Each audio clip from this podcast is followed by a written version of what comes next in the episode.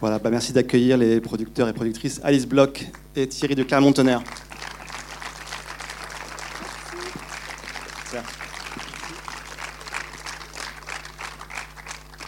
Bon, merci. Je vois que vous restez. Donc ça, je pense que le film vous a plu et je pense que vous avez même des, peut-être même des questions pour Alice et Thierry. Donc euh, c'est vrai que c'est un peu, c'est un, un, peu différent d'habitude parce qu'on généralement on discute avec des réalisateurs et réalisatrices. Mais là, on a aussi la chance et voilà, l'opportunité de discuter avec euh, bah, des producteurs, productrices euh, de la même génération que je pense qu'Iris à peu près. Et ça peut être intéressant aussi de, voilà, d'aborder peut-être d'autres facettes du métier, d'autres facettes de ce que c'est qu'un, premier film. Et euh, je vais commencer, mais bien sûr, vous avez le loisir de, lever la main, de poser des questions. On est en comité, on se, suffisamment proche pour, pour parler, même sans micro. Euh, je vais commencer, peut-être simplement, je me, questionnais sur une chose, c'est que vous, avez l'un et l'autre une société de production. On l'a pas dit au départ. Euh, toi, Alice, c'est Marianne Production. Toi, Thierry, tu travailles chez Mact Production.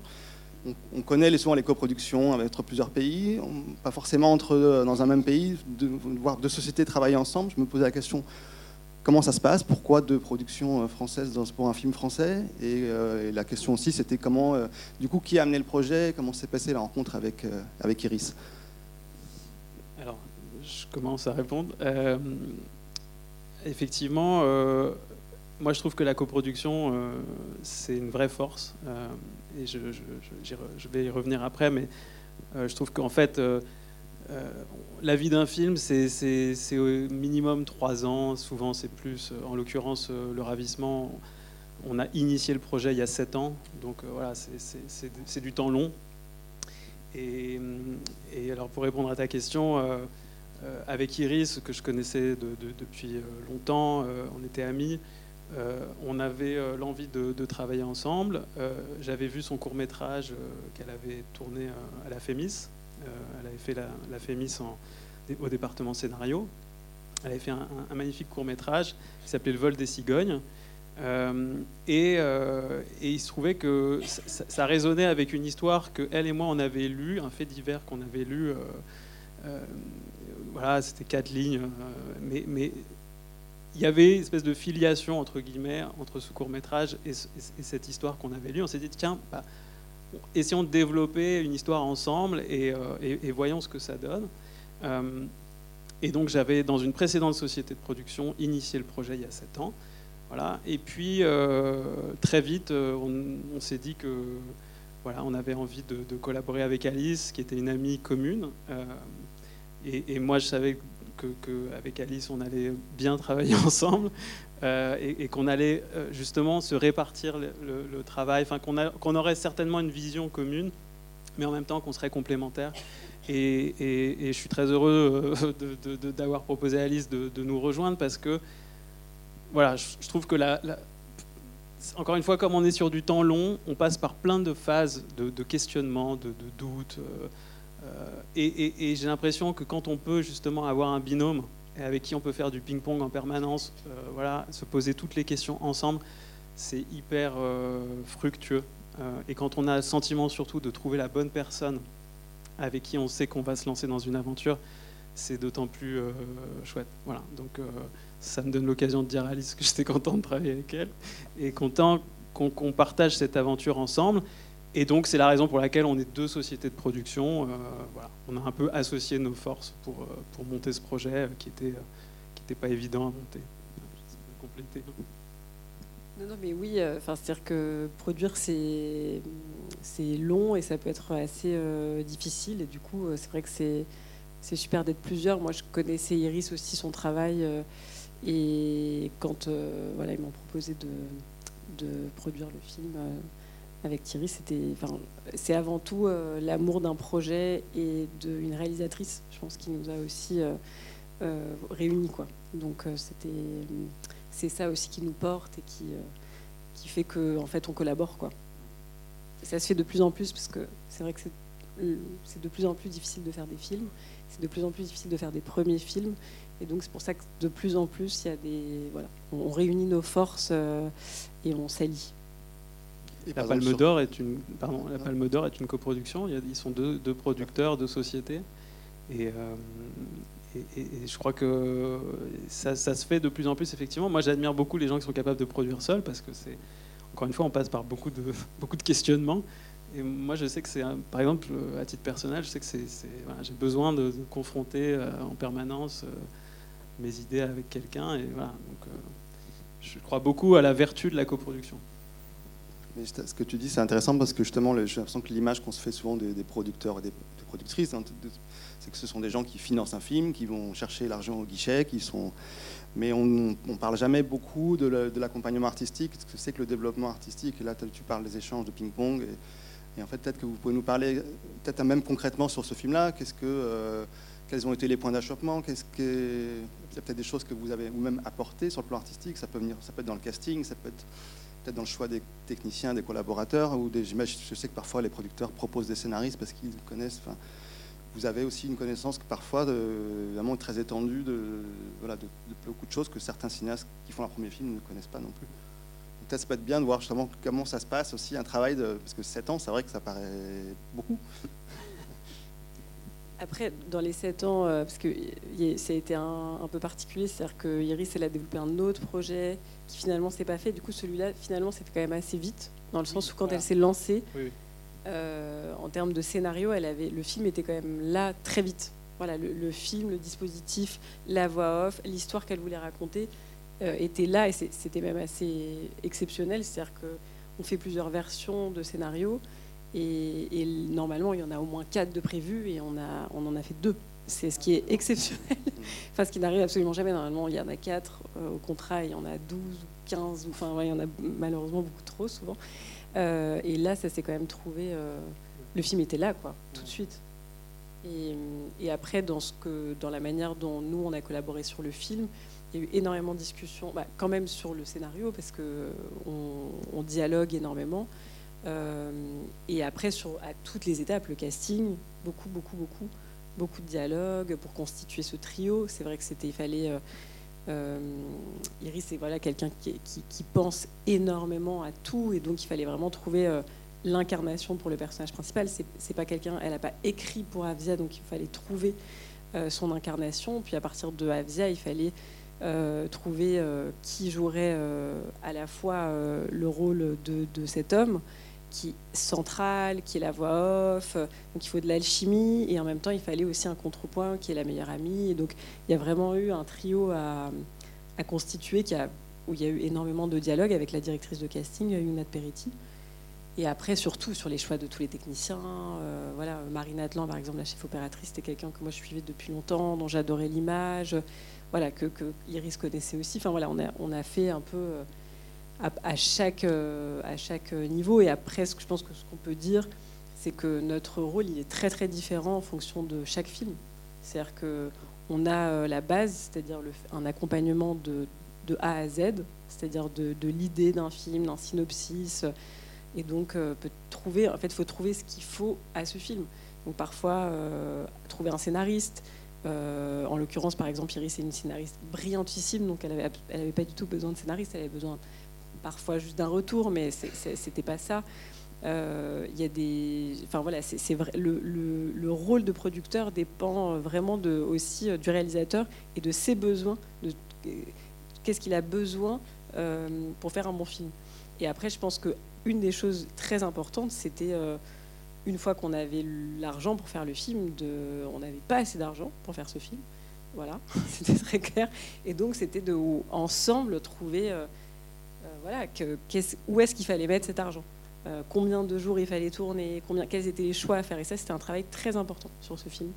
Euh, vraiment pour, euh, à chaque fois, accompagner, travailler. et ça a été évidemment des points, pas que, enfin, qui peuvent être conflictuels, et c'est normal, et c'est le, tout le jeu, d'arriver à trouver ensemble les, bonnes choses pour le film.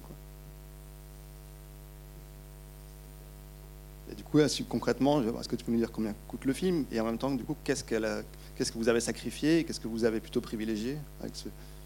le, film, il coûte 2 euh, millions d'euros. Euh, et euh, clairement, voilà, le film aurait dû faire 37 jours de tournage et on en a eu 31. Voilà.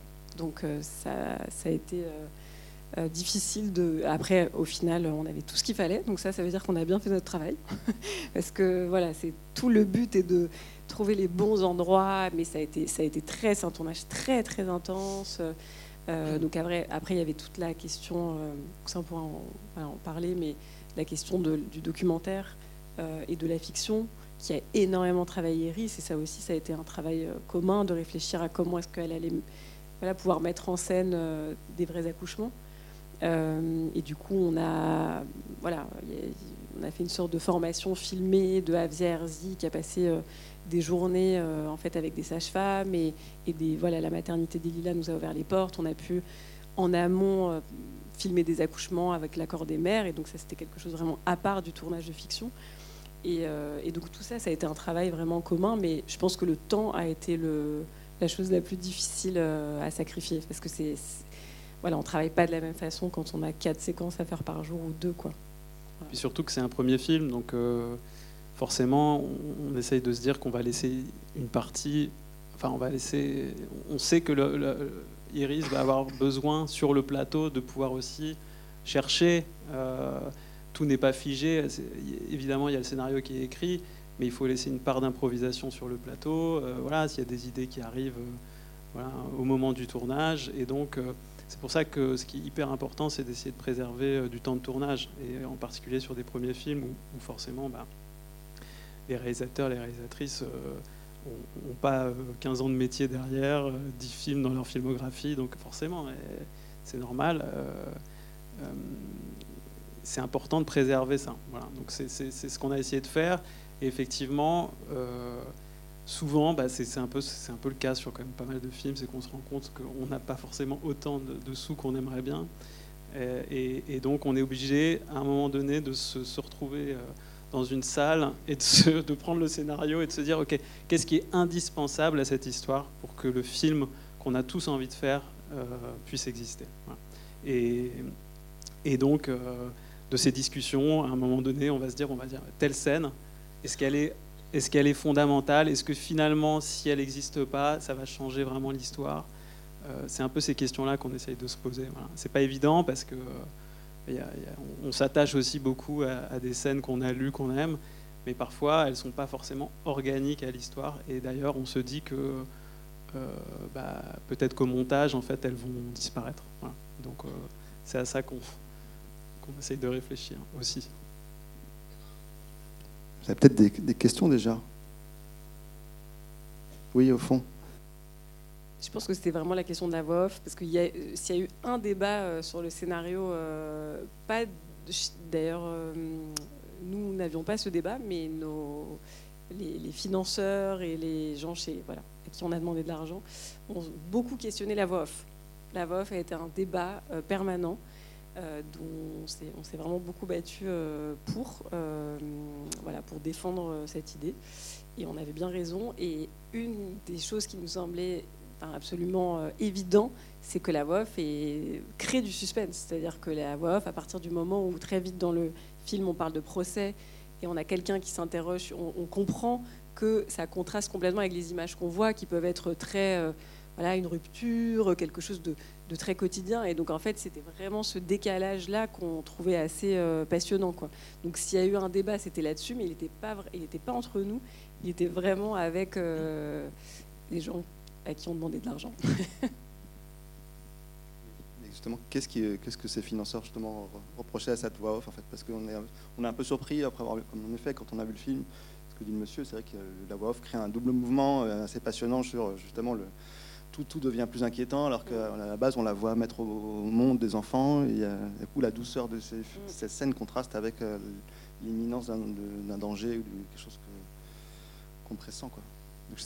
Après, les voix off, de manière générale, euh, posent souvent question. Je pense que c'est des effets de mode, c'est des, voilà, il y, y, a des, et c'est les consensus des commissions. Je pense que c'est compliqué parce que je ne sais pas si vous savez tellement comment ça fonctionne, mais quand on va chercher de l'argent, on passe euh, devant des commissions de professionnels, et donc c'est euh, plein de gens qui vont lire les scénarios, qui derrière vont débattre quels projets doivent être aidés. Euh, et c'est vrai que c'est du coup des consensus qui gagnent. voilà, qui sont soutenus, pas toujours, et évidemment, le système est quand même globalement très très bien fait. Mais c'est vrai que là, en l'occurrence, sur ce film, on a été vraiment très surpris parce que la voix off revenait en permanence comme un, vraiment un problème. Et après, je pense qu'il y a quelque chose, il y a des choses qui au scénario, et parfois c'est des choses qu'on a envie de gommer parce que elle nous interroge et, en fait, moi j'ai remarqué quand même, il y a beaucoup de choses où souvent c'est là que le film euh, euh, prend tout son sens euh, et on était super contents parce qu'à Cannes, la première chose qu'ils nous ont dit au téléphone en nous appelant, c'est l'idée extraordinaire de ce film, c'est aussi la voix off. On était super contents. Mais c'est vrai que voilà, il y a beaucoup beaucoup d'histoires comme ça et après il y avait le fait, que le narrateur soit l'homme, ce qui posait aussi question, ce que ce qui pour nous prend aussi tout son sens, parce que je pense que euh, ça va aussi avec son geste de cinéma, de se dire qui est cette femme. C'est complètement organique avec le regard euh, d'Iris et de, de se dire mais comment est-ce qu'on peut en même temps participer à quelque chose sans s'en rendre compte Et c'était aussi interroger euh, quelque chose d'assez masculin, enfin, parce que voilà, c'est comme tu disais, hein, quand même un fait divers. c'est pas du tout le fait divers, mais il y avait un fait divers en Angleterre d'une femme qui avait, une sage-femme qui avait utilisé euh, un enfant. qui avait euh, emprunté, euh, bah, comme, emprunté l'enfant de son ami pour faire croire un peu voilà, l'histoire du film. Ce sont des histoires qui, existent. Iris, quand elle avait fait son court métrage, elle s'était aussi vachement documentée parce que son court métrage était aussi sur, se passait aussi dans une maternité. Donc elle, elle, voilà, on, a, on, a, on a ce, genre d'histoire existe réellement. Après, voilà, effectivement, elle, elle, s'en est inspirée, elle a écrit une histoire euh, qui lui est propre, qui est, une fiction et qui n'est pas du tout euh, un fait, enfin, c'est pas du tout le fait divers tel qu'il s'est passé. Euh, mais en tout cas, pour, pour, revenir sur votre question, la dimension de thriller dans cette histoire était hyper importante et nous, on a vraiment tenu à ce que le film, à ce qu'il y ait du suspense, que, et que, et que et arrive à. Enfin, j'espère que c'est réussi, mais je pense que, je pense que le pari est plutôt tenu. C'est qu'on reste quand même en haleine et on se demande comment ce personnage, comment elle va réussir à se sortir de ce, mensonge. Est-ce qu'elle va y arriver? Euh, Ça paraît complètement inextricable. Et donc, pour nous, c'était hyper vigilant. Enfin, on était vigilant à, distiller comme ça, au fil de l'histoire, euh, un certain nombre d'éléments et, que la, tension monte et que voilà que du coup le, que le, dernier mouvement du film soit euh, en, tant que spectateur j'espère que vous avez été saisi et que vous et que oui qu'on se demande comment tout ça va se terminer quoi oui ah pardon il y a deux parce qu'il y a deux questions on va devoir prendre la, personne qui a commencé allez-y la question c'est de savoir comment ils ont géré un peu toute la partie notamment avec les bébés nourrissons maternité si en termes de casting, mais aussi, de, j'imagine, de mm. tournage, ça, complique un peu. C'est compliqué. Euh, bah, en fait, il y avait deux choses vraiment complètement euh, séparées, c'est-à-dire qu'il y avait un tournage vraiment documentaire où euh, Avzi s'est vraiment glissé, elle a secondé euh, une femme. Enfin, au départ, c'était vraiment comme une sorte de formation pour Avzi et en fait, on, en fait, c'était vraiment rien n'était mis en scène vraiment. C'est-à-dire que c'était euh, des accouchements avec des vrais nourrissons et avec évidemment l'accord des mères à qui on avait expliqué le projet, etc. Et donc ça, c'était avant le tournage de fiction et euh, sans, euh, entre guillemets, mise en scène. C'est-à-dire que voilà, Diarazi était juste une petite souris qui, qui aidait en fait la sage-femme. Ça, c'est une première chose. Et après, l'idée, c'était de le raccorder avec de la fiction, où donc nous avons eu au moins 10 esmés, je pense, qui ont été castés. Et ça, c'était très compliqué parce que voilà, il faut, il faut des bébés qui se ressemblent. J'espère que voilà, il y en a, il y en a en tout cas une euh, principale. Euh, et après, il y en a voilà, qui se ressemblent parce qu'on ne peut pas les faire tourner plus d'une heure par jour. Donc c'est extrêmement complexe. Euh, et puis les bébés ne sont pas des acteurs à qui on peut demander de faire. voilà. Donc on a eu des bébés qui voilà, pendant une heure ne faisaient que pleurer. Donc on ne pouvait rien faire. Et après on a un faux bébé. Voilà. Donc il y a plein de moments où... Il faut savoir qu'il y a une société qui s'appelle Ciné Bébé et dont le, dont le cœur de métier, c'est justement, ils ont, en fait, ils ont plein de petites poupées euh, qui sont hyper bien faites d'ailleurs en silicone. Euh, et, donc nous, on les a évidemment rencontrées et, euh, on a Alors ça marche pas à chaque fois, mais, euh, mais ça peut être bien pratique sur des scènes où on n'a pas forcément besoin d'avoir des gros plans sur la tête de l'enfant. ça peut dépanner. Quoi. Et, et, c'est incroyable parce que enfin, je crois que ça se déploie bien, ils, ils, travaillent beaucoup, ils sont, ils sont hyper sollicités, et c'est vraiment leur, leur, truc. C'est comment, comment faire des bébés pour le cinéma. Parce qu'en France, on n'a pas le droit de mettre en scène, dans le cadre d'une fiction, un bébé de moins de 3 mois. Donc tous les bébés, on a essayé de prendre des petits bébés, mais enfin on les casse des mois. Enfin, c'est assez complexe. Ils en avaient 17 sur euh, l'enfant des Dardennes. Ah Je crois qu'il y avait une autre question. Oui. Oui.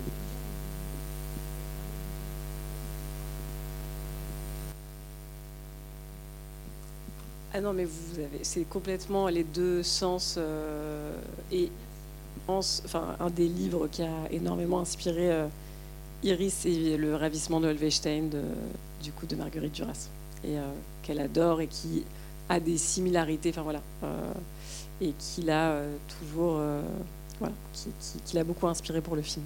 Donc. Alors, le vol des cigognes, c'est donc c'est son court métrage qu'elle avait fait, euh, son court métrage d'études. Donc nous, on l'a, on l'a pas produit, donc je ne sais pas finalement quel a été le. Euh, ouais, je pense que c'est évidemment volontaire. Euh, connaissant Iris, à mon avis, elle, elle, laisse pas grand chose au hasard. Donc mais oui, oui, complètement. ouais. Il y avait d'autres questions, réactions, je crois. Non, pas tout de suite. Moi, je me, posais la question, parce que c'est drôle, c'était pas, j'avais pas tant pensé à la voix off comme, comme un argument qu'aurait pu euh, un peu refroidir ou, faire euh, les, financeurs, mais c'était, moi, je me posais plutôt la question de l'empathie avec les personnages. J'imagine que c'était un truc pas assez simple, parce qu'en en revoyant le film, je me disais, à la fois, il faut la suivre elle, quand même dans, sa folie. Et... Alors, en effet, elle est extrêmement charmante, et mais sur le papier, je ne sais pas ce que ça donnait.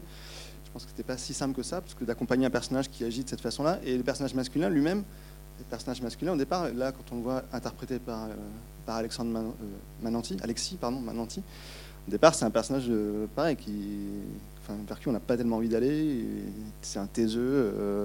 je me disais, ouais, on va devoir envie d'être avec lui pendant combien de puis finalement, c'est quelqu'un qui va, on va découvrir une douceur, mais la première, nuit avec elle, on se dit, mais quel enfer. Et, et... un peu quand même.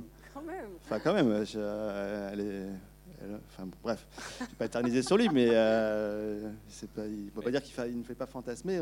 Et c'est pas quelqu'un avec qui on se dit, chouette, on va passer une heure de film au départ. Avant que, mais je veux dire, c'est, finalement, je trouvais que c'était un peu un pari, quoi, de, d'aller. Après, je trouve que c'est deux personnages qui, qui, deviennent vachement plus lumineux, mais. Bah, c'est deux solitudes qui se rencontrent au début. Euh, donc effectivement, lui est plutôt taiseux, il est conducteur de bus, euh, enfin chauffeur de bus, euh, machiniste même. Euh, et donc voilà, on imagine bien quelqu'un de solitaire qui qui n'est pas forcément très avenant. mais moi, je trouve que cette scène de rencontre, je la trouve assez belle parce que justement, même si on sent ça, on sent qu'il y a quand même il y a une tendresse, il y a une douceur chez lui et qui, que moi je trouve qu'on arrive à bien percevoir finalement assez tôt. Et, effectivement, l'évolution de son personnage, il s'ouvre au fil de, cette histoire. Et quand on arrive, par exemple, en Normandie, où d'un coup il euh, y a des scènes euh, assez joyeuses de famille, euh, voilà, je trouve qu'il y a, une vraie trajectoire de personnage et ça c'était hyper important pour Iris justement. Et, sur, la question de l'empathie du personnage, c'est une vraie question. Ça, c'est une vraie question parce qu'effectivement, ce qui était hyper important pour Iris, c'est qu'à aucun moment on ne juge euh, ce qu'elle fait et qu'on euh, ne soit pas dans le jugement, mais qu'on puisse comprendre euh, ce par quoi elle est passée et comment elle en est arrivée à faire ce qu'elle ce qu'elle fait, ce qui est quand même un truc assez affreux. Mais moi je trouve que la force aussi de ça, c'est justement qu'on se dise, on, ne porte pas de jugement sur ce personnage. Et Afsia a ce truc assez fascinant, assez magnétique, c'est qu'en fait, elle est, assez énigmatique. Voilà. Elle a un visage assez énigmatique et, du coup assez mystérieux. Elle incarne ça très bien, sans forcément besoin, elle n'a pas forcément besoin d'en dire beaucoup. mais tout de suite, elle apparaît à, l'image, à l'écran, et, elle, dégage ce truc très fort. Oui, tout en étant très spontanée, parce que je pense que ce qui était très très important, c'est de la scène du mensonge a été un débat euh, très très très très important euh, pour justement qu'on jamais on se dise qu'il y a du calcul, euh, qu'il y avait de la manipulation. C'est comme on se disait. Il y en a plusieurs des mensonges dans le film. Il y en a plusieurs évidemment. il y a plein, mais c'est mais c'est jamais justement. Ah, tu parles de la scène où elle raconte l'accouchement. Non, le mensonge vraiment où elle ah, lui dit le mensonge, vraiment où elle lui dit que c'est sa fille. Euh, et c'est vrai qu'au fur et à mesure, il y a plusieurs mensonges, euh, mais il y avait quelque chose qui c'est pas quelqu'un de manipulateur. C'est quelqu'un qui s'enfonce comme euh, pas chacun de nous pourrait, mais quand même un peu. C'est-à-dire qu'il y a vraiment quelque chose de ah mais c'est pas si grave. En fait, au final, je je raconte pas que je me suis fait quitter, je raconte autre chose et puis petit à petit, les choses basculent. Et c'est vrai qu'il y a vraiment ce ça, c'était très très important. C'est-à-dire que quelque part, euh, euh, oui, on, comprenne, entre guillemets, en tout cas, on ne juge jamais. Et on, moi, par exemple, je peux, je peux vais pas m'identifier euh, dans son acte, mais la question du mensonge, on ment tous à des degrés divers. On ment tous, et c'est fou le nombre de mensonges qu'on fait. Enfin, vrai, qui sont anecdotiques. Enfin voilà des choses euh, et c'est vrai que ça c'est quelque chose qui est assez passionnant et qui aussi se pose la question de la personne qu'on a envie d'être.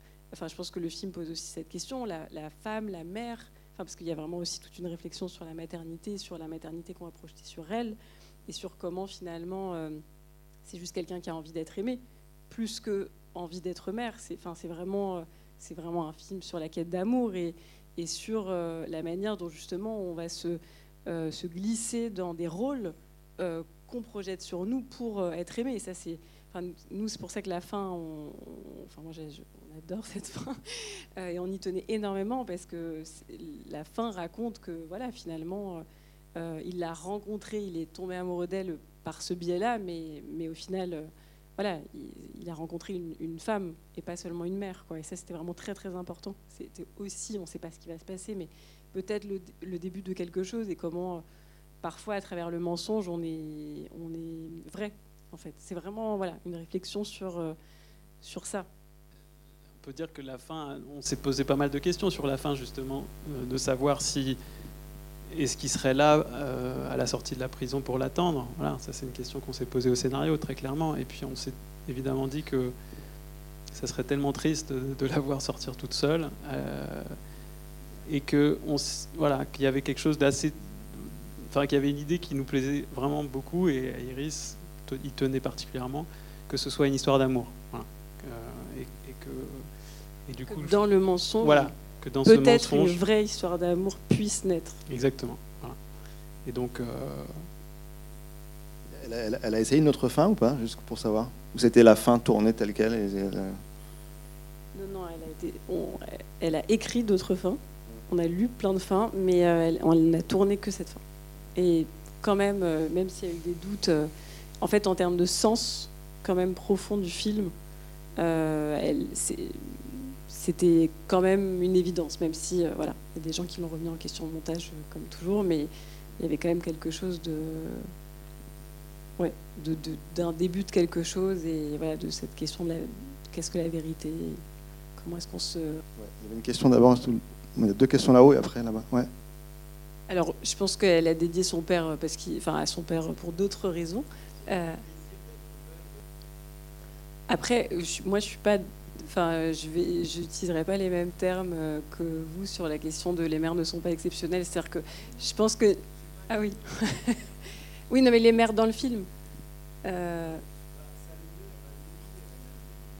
bah, c'est tout. Enfin, nous, une des choses qui était très importante pour Iris, c'était la question du postpartum, qui n'est pas du tout abordée euh, et qui justement commence à être un petit peu abordée aujourd'hui, mais qui est une sorte de vaste voilà, euh, endroit euh, euh, dont on un tabou énorme. Et, c'est vrai que Salomé n'est pas pas une mère exceptionnelle, c'est une mère en postpartum, qui fait un postpartum, et dont la meilleure amie s'occupe. Et c'est vrai que le mensonge, là où il est intéressant, c'est qu'il se, glisse dans un endroit où la société, voilà, ne Salomé, elle est très très seule, surtout parce que en fait, son amoureux, très certainement, est reparti travailler au bout de quelques jours, comme souvent. Et donc, elle se retrouve juste extrêmement seule face à cet enfant. Et comme énormément de femmes, voilà, c'est difficile pour elle. Et Thierry peut en témoigner en ce moment et un jeune père d'un enfant de deux mois. Euh, et, euh, et c'est vrai qu'il est là ce soir. Oui. J'ai un petit break, euh, petite soirée off. Et c'est vrai qu'en tout cas, c'était très intéressant d'avoir les deux phases de la maternité pour Iris, c'est-à-dire en même temps quelqu'un qui a priori a tout pour être mère euh, euh, et, en même temps, moi, un des plans que j'adore dans le film, c'est quand Salomé euh, voilà, fait comme ça et est entourée de cet enfant et finalement ne sait pas comment être mère. Et Avia qui est seule et qui finalement s'épanouit complètement avec est, enfin voilà, comme une sorte de, famille et qui ont l'air d'être extrêmement heureux. Mais ça, questionne beaucoup les, les, rôles, les rôles que la société impose aussi aux femmes et à l'image d'épinal de la maternité. C'est-à-dire que le fait que quelque part euh, le mensonge commence par elle qui porte ce bébé et que ce soit quelqu'un, enfin tout le monde se dise que c'est elle la mère, c'est là que le mensonge commence. C'est parce que tout le monde se dit cette femme avec un enfant ne peut que être la mère de cet enfant et elle est euh, et d'ailleurs il y a un plan très beau dans l'hôpital où elle marche et on voit que tout le monde la regarde et que quelque part euh, elle a une sorte de rôle et, et, voilà d'un coup son statut change en fait. Euh, en tant que mère. Et ça, c'est super intéressant parce que finalement, le mensonge, il, naît vraiment de ça et du regard des autres sur elle.